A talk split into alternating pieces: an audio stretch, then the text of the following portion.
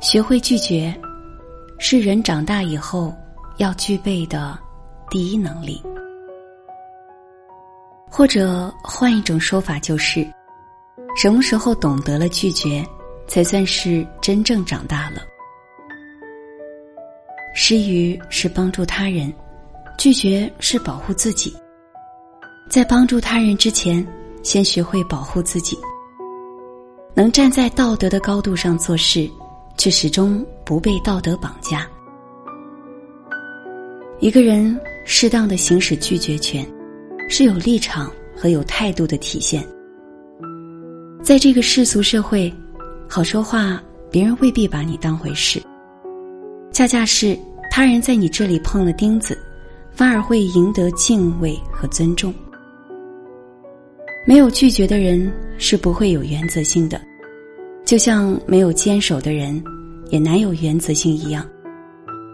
于人生来说，学会拒绝与懂得坚守一样重要。有时候，拒绝就是最好的坚守。我喜欢有原则的拒绝别人，也觉得别人有原则的拒绝自己，没有什么不对。讲原则，就意味着彼此有底线。原则那里。也包含着法律、伦理和道德，既升腾在情分之上，又约束在理性之内。我觉得这才是朋友之间最好的距离。如果你是一个有原则的人，不必去将就那个不守原则的人。将就的痛苦还在于，你所有的不情愿，最后都变成了哑巴亏。关键是你吃亏，他不觉，一切都被看成理所应当。会拒绝，义正辞严的保护自己，并不意味着你可以理直气壮的捍卫自私。